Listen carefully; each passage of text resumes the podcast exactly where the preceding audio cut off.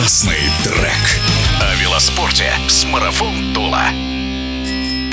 По количеству дисциплин трековые гонки могут смело бить рекорды среди других циклических видов спорта. Эти дивные названия Omnium, Scratch, Git, Madison мало что говорят непосвященному человеку. Однако для профессионалов означают четкие условия и правила. Сегодня мы решили приоткрыть для наших слушателей завесу над одним из самых зрелищных видов программы – соревнования на треке и рассказать подробнее о гонке с выбыванием. Экспертом в этом вопросе выступит Сергей Ростовцев из команды «Марафон Тула», чемпион Европы и бронзовый призер чемпионата мира. На 24 гонщика выбывание идет через круг, то есть, соответственно, максимальное количество кругов это 48. Через каждый круг, когда гонщик выбывает, прибывая в это время на последней позиции, если он выбыл, то просто он как бы отстает от группы и сходит с полотна. Как гонщик узнает, что именно он оказался последним на круге? Если это очевидное выбывание, если он прям сильно едет на последней позиции, то просто его объявляют, выходит его имя на табло.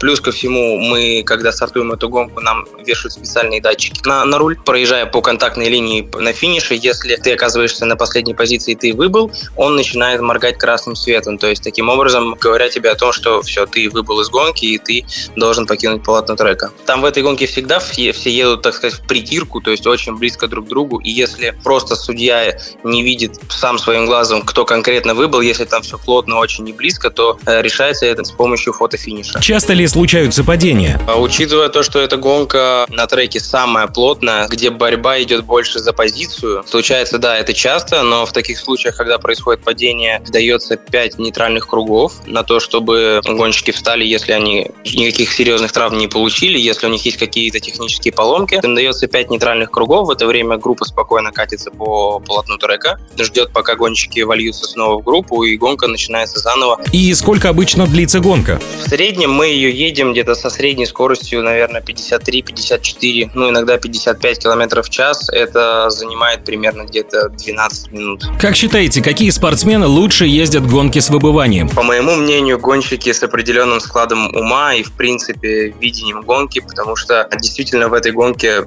мало быть сильным или продвинутым по тактикам, потому что это на самом деле как такая своего рода стиральная машинка, которая непредсказуема в ходе вообще, в принципе, всей гонки, потому что всегда в любой момент, в любую секунду может все поменяться. И то есть, будучи лидером там на первой позиции, ты в секунду, в момент можешь оказаться на последней. А какая фирменная тактика позволяет вам занимать самые высокие места на пьедестале? Для меня в этой гонке самая такая выигрышная тактика и ведение гонки – это быть не дальше всегда третьей позиции. Когда гонщики, едущие сзади тебя, пытаются накрыть тебя, закрыть в коробочку, то я все равно стараюсь всегда передвигаться вперед на, один, на одного или двух гонщиков. Иногда, если это нужно, выходить и на первую позицию, но еще одно такое из самых главных правил в, в этой гонке, чем больше сил ты сохранил под конец, чем лучше ты сохранился как бы и сэкономился, тем лучше же будет для тебя самого. Если ты уже тактически ведешь гонку правильно и делаешь все безошибочно,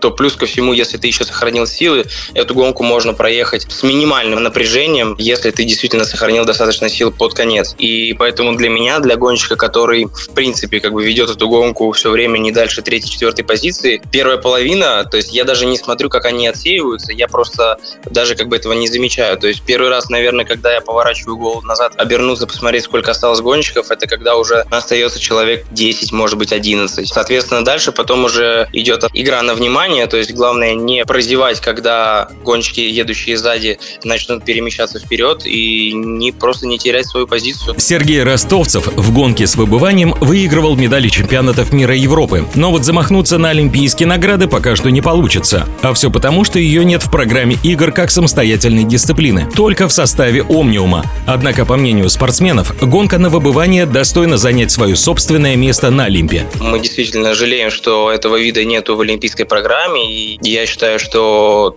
такой зрелищный вид должен быть э, именно медальным, а не просто как э, одним из этапов в гонке Омниум. Если бы это было возможно, рассмотрел бы такой вариант, чтобы включить его в олимпийскую программу. Что ж, надеемся, когда-нибудь мнение велогонщиков будет услышано в исполкоме МОК, а Сергей Ростовцев сможет выиграть олимпийскую медаль. Напоминаем, что в эфире спортивного радиодвижения был чемпион Европы в гонке на выбывание, велогонщик команды «Марафон Тула» Сергей Ростовцев. Классный трек.